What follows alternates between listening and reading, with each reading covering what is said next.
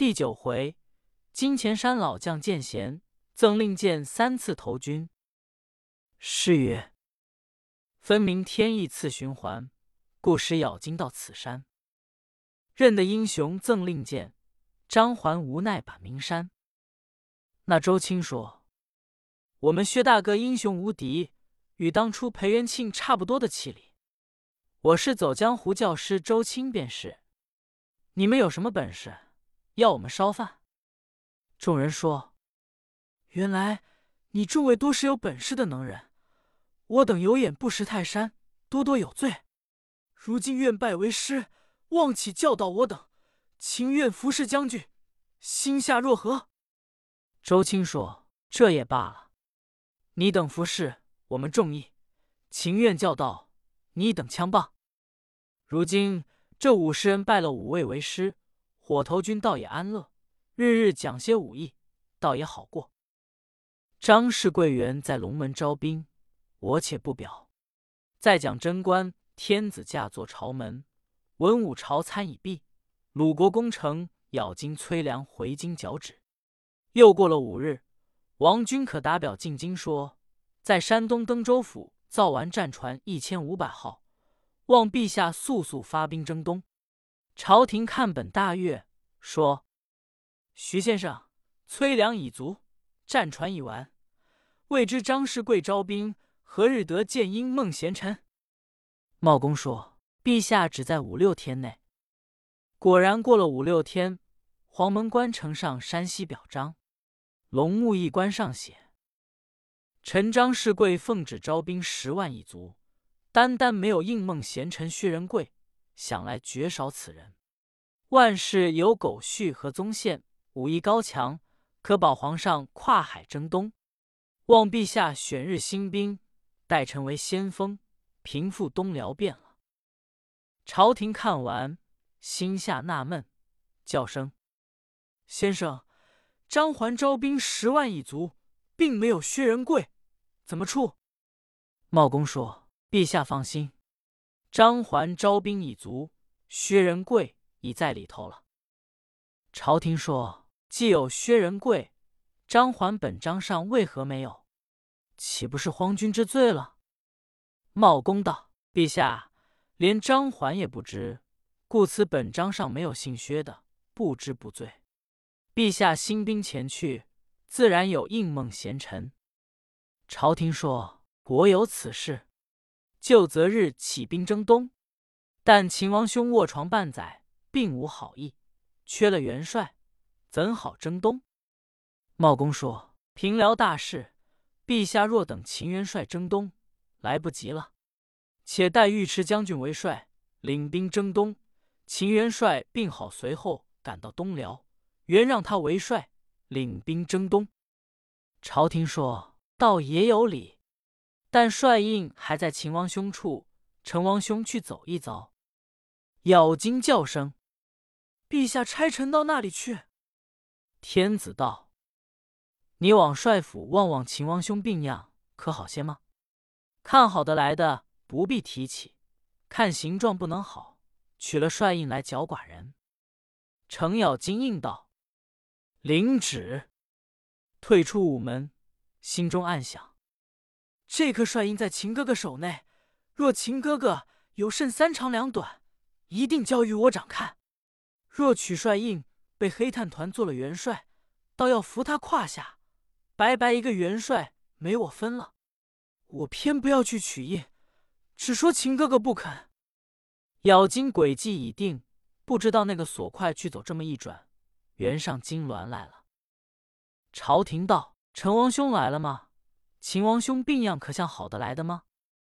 咬金说：“陛下，秦哥此病十有八九好不来的，只有一分气息，命在旦夕，不能够了。”朝廷听说，龙目下泪，大叹一声：“可寡人天下，秦王兄府堂，尽忠报国，今朝病在顷刻。”可不惨兮！陈王兄，帅印可曾取来？咬金道：“陛下不要说起，帅印没有，反被他埋怨了一场。”朝廷说：“他怎样埋怨你？”咬金道：“他说我当年南征北讨，智略千端，长了三朝元帅，从不有亏。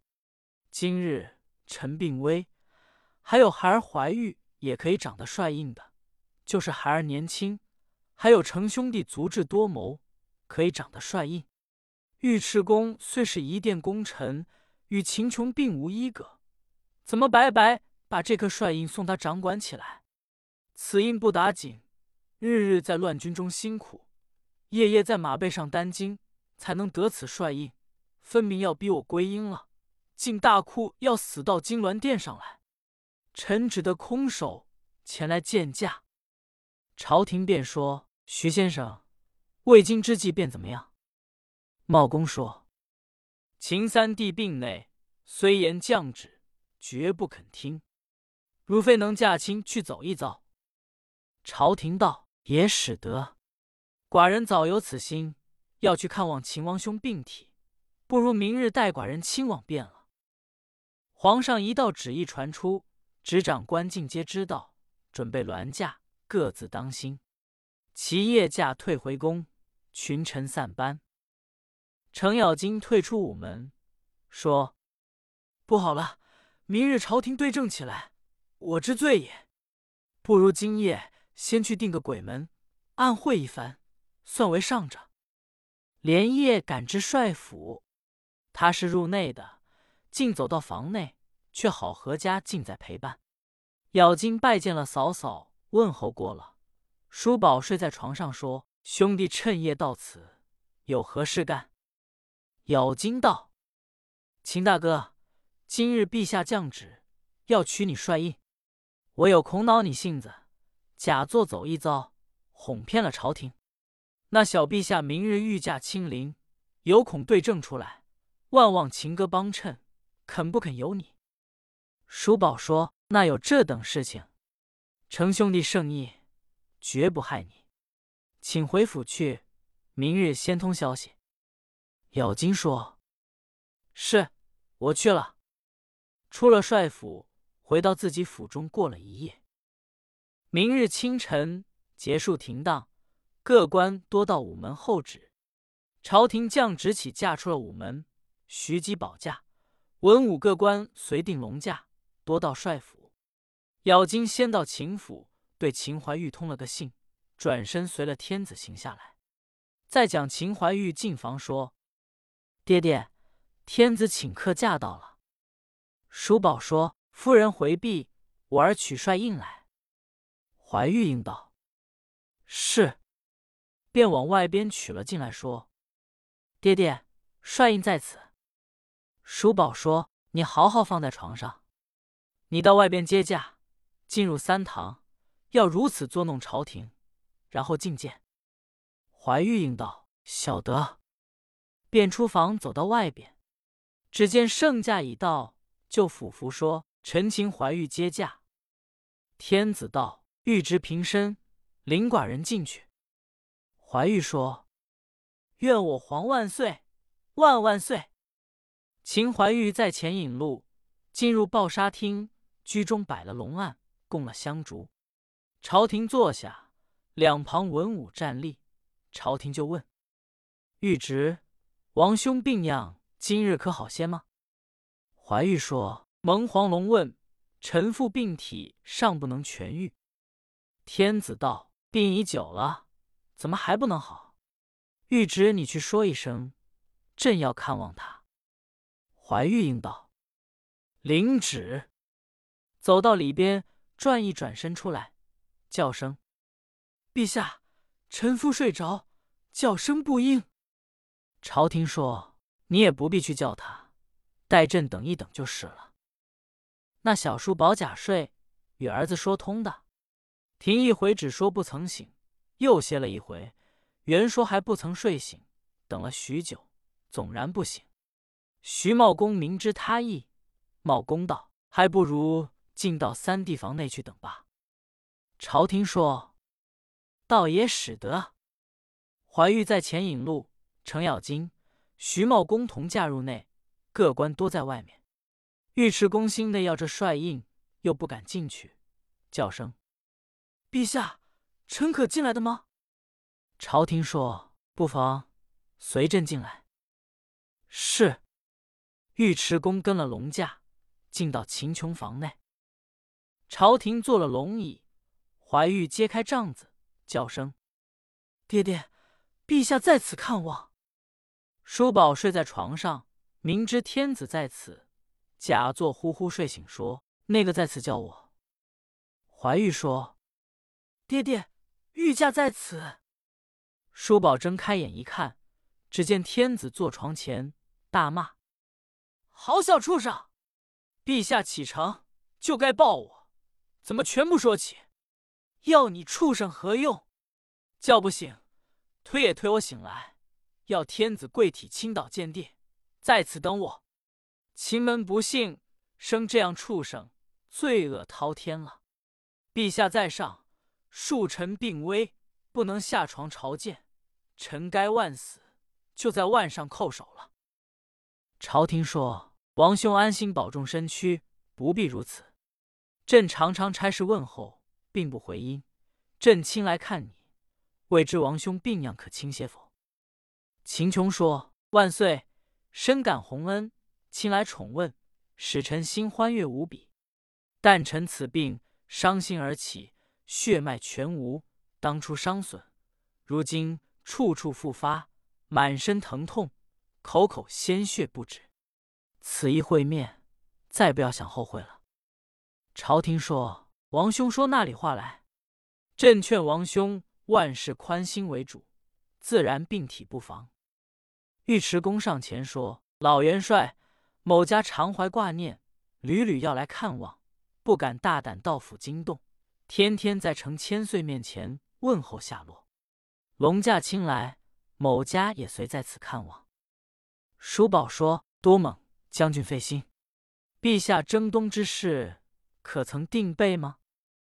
朝廷说：“多完备了，但是王兄有恙未愈，无人掌管帅印，领兵前去，未定吉日。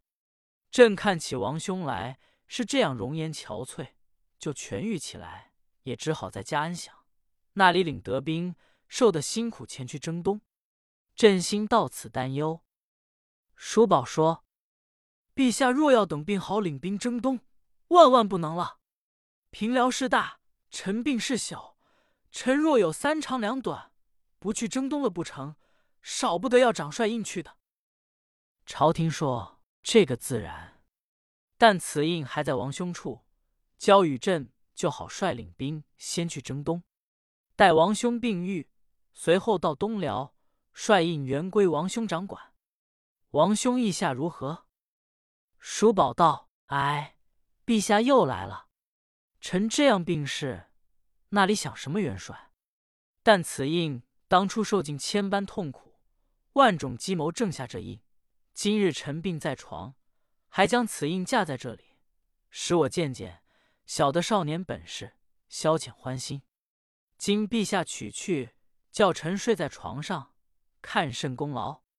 臣死黄泉也不瞑目。朝廷说：“这便怎么处？没有元帅，官兵三军焉能肯服？”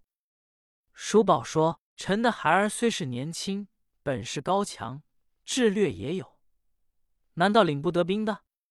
可以掌得兵权去的。”天子道：“王兄此言差矣。”今去征东，多是老王兄，那个肯服御职帐下。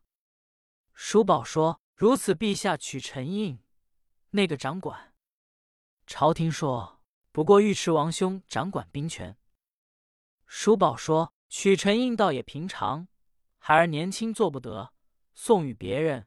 臣若有长短，宫位都没有孩儿之分了。”天子道：“王兄说那里话来？”你如若放心不下，朕宫中银嫔公主，王兄面前许配玉职，招为驸马如何？叔宝大悦说：“我儿过来谢恩。”怀玉上前谢过了。叔宝又叫：“尉迟将军，你且过来，俺有话对你说。”敬德连忙走到床前说：“老元帅有什么话对某家说？”叔宝假意合眼。尉迟恭后进身躯，连问数声。秦琼咳嗽一声，把舌尖一抵，一口红痰望着敬德面上吐来，要闪也来不及，正吐在鼻梁上，又不敢把袍袖来开，倒不好意思，引得咬金嘴都笑到耳朵边去了。叔宝假意说：“哎呀，俺也昏了。老将军多多得罪，帐子上开掉了。”尉迟恭心内好不气恼，要这颗帅印。耐着性子，重又问道：“老元帅什么话讲？”秦琼道：“你要为元帅？”敬德说：“正是。”叔宝道：“你要掌兵权，可晓得为帅的道理吗？”说：“某家虽不精通，略知一二。”叔宝说：“既如此，你说与我听。”敬德说：“老元帅。”那执掌兵权，第一要有功必赏，有罪必罚，安营坚固，亘古严明。行兵要枪刀锐利，队伍整齐，鸣金则退，擂鼓则进。破阵要看风调江，若不能取胜，某就单骑冲杀，以报国恩。一枪要刺死骁将，一鞭要打倒能人。百万军中杀得三回九转，此乃掌兵权的道理。叔宝大喝道：“呆！你满口胡言，讲些什么话？这几句乱语，想为元帅了吗？”程咬金大笑说：“老黑，你只晓得打铁，那知道为元帅的意思，倒不如我来吧。”茂公说：“你不必笑别人，你一法也不知道。”秦琼说：“不是这样的。”俺教你为帅的道理。尉迟恭说：“是，请教。”咬金笑道：“老黑，秦哥教训你，今日只当师徒相称，跪在床前听受教诲罢。”敬德无可奈何，只得双膝跪下。叔宝道：“老将军，凡为将者，这叫做莲花帐内将军令，细柳营中天子经，安营扎寨。”高防围困，低防水淹，芦苇防火攻，使智谋调雄兵，传令要齐心。逢高山莫先登，见空城不可乱行，战将回马不可乱追。此数条才算为将之道理，你且记着。尉迟恭道：“是，蒙元帅指教。”秦琼说：“接了印去。”竟得双手来接。叔宝大喝一声：“待！此刻印乃我皇恩赐于我，我虽有病，你要掌兵权，当与万岁求印。我交与万岁，与汝何干？还敢双手来接？”程咬金说：“走开些，不要恼我秦哥性子。”尉迟恭大怒，立起身来便走。秦琼道：“陛下，帅印原交还我王。”一世功劳藏于太庙了。朝廷道：“说那里话来？王兄病愈，帅印原在，天子接过，交与茂公葬好。还有许多言语，且按下内房之事。”在蒋卫持功大怒，气得怒发冲冠，跑出三堂，坐下交易说：“反了，反了！可恼秦琼，你自道做了元帅。”欺人太过了！你也是一家公卫，我也是一家公卫，何把你恶言羞辱？罢了，与今日吃了这场亏，你命在旦夕，喉中断了气，还耀武扬威，得君龙宠，少不得恶人自有天报，可恼之极。他正在三堂上辱骂叔宝，那里得知程咬金看见敬德大怒出来。随后赶到三堂屏风背后，听得了，回转身来，思想要搬弄是非，却遇着怀玉出来，说：“侄儿，你爹爹此病再也不得好。”怀玉道：“老伯父，为什么？”咬金说：“你去听听黑炭团咒骂着。”怀玉说：“他怎么样咒骂？”程咬金道。他说：“死不尽的老牛精，病得瘟鬼一般，还是耀武扬威？是这样作恶，一定要生瘟病死的，死去还要落地狱，永不超生，剥皮割舌，还有许多咒骂。魏叔父的方才勾句听的，你去听听看。怀玉大怒，赶出三堂，不问根由，悄悄掩到背后。敬德靠在交椅上，对外边自言自语，不防被后边秦怀玉双手一扳，连着太师椅翻了一跤，就把脚踹住胸前，提拳就打。尉迟恭年纪老了，挤在椅子内，那里争得起？说：“住了！你乃一介小辈，谁敢动手打我？”怀玉说：“打便打了你，何妨？”一连数拳，打个不住。咬金连忙赶过来说：“侄儿，他是你伯父，怎么倒打他？不许动手！”贾谊来劝，打的左手不去扯住，反扯住了空的右手，说：“不许打！”下面按内越踹一脚。敬德说：“怎么你也敢踹着我？”咬金说：“黑炭团，你只怕昏了。”我在这里劝，反倒我踢你，没有好教的了。又是一脚，那个尉迟恭气恼不过，只得大叫：“阿呦，好打，好打！陛下快些来救，来救命啊！”不觉惊动里边房内，秦琼正与天子论着国家大事。那天子听得外边喊叫，就同茂公出来往外边。那咬金。听得敬德大叫，明知朝廷出来，放了手就跑进说：“陛下不好了，侄儿驸马被尉迟恭打坏在地下了。”天子说：“啊，有这等事吗？带朕去看。”朝廷走出来，咬金先跑在前面，假意咳嗽一声，对秦怀玉丢一丢眼色。怀玉乖巧，明知朝廷出来，反身扑地。把尉迟恭扯在面上说：“好打！”这个敬德是一介莽夫，受了这一顿打，气恼不过，才得起身，右手一把扯住怀玉，左手提起拳头，正要打下去。朝廷走出三堂，抬头一见，龙颜大怒，说：“呆，你敢打我玩儿，还不住手！”敬德一见，说：“万岁！”冤枉啊！臣被他打得可怜，我一拳也不曾打他。怀玉立起身来说：“父王啊，儿臣被他打坏了。”敬德道：“无此事，端端你来扳倒我，乱踢乱打，怎么反说某打你起来？”朝廷道：“你还要图赖？方才朕亲眼见你打我王二，怎么倒说我儿打你？”应该按其国法才是，念你有功之臣，辱骂驸马，罚俸去罢。尉迟恭好不气恼，打又打了，俸又罚了，立起身往外就走，进回家内，不必再表。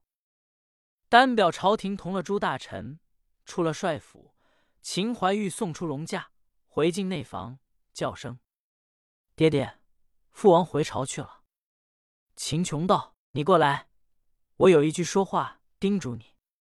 怀玉说：“爹爹，什么说话？”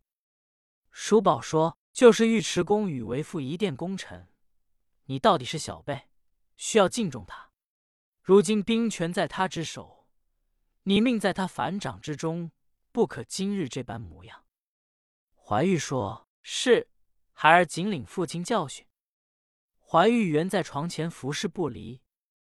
且说天子回朝，已过三天，钦天监则一吉日，将银平公主与怀玉成亲，送回帅府，不必细表。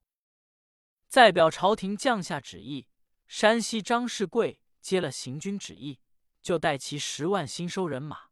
正如南山猛虎威风烈，北海蛟龙不与狂。毕竟御驾征东如何？且看下回分解。